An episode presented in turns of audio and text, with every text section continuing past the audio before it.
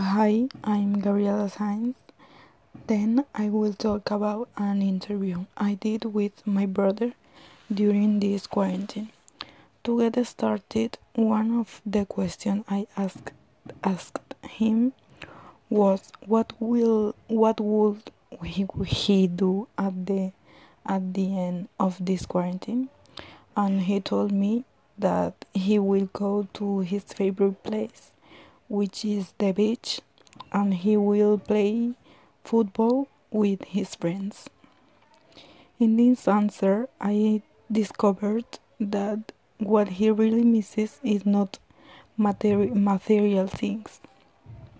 He also told me that he misses going out whenever we want, being able to enter supermarkets without waiting in long lines going to his favorite restaurants, concerts, etc.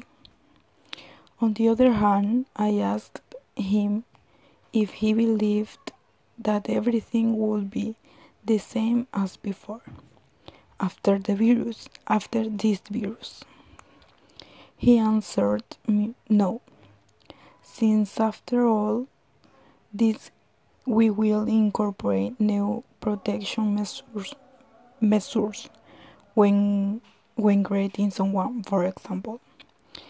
It will no longer be as before. He also added that we will value sharing time with friends and the people we love more. He told me that despite everything, he maintains contact, contact with his friends and family through social networks.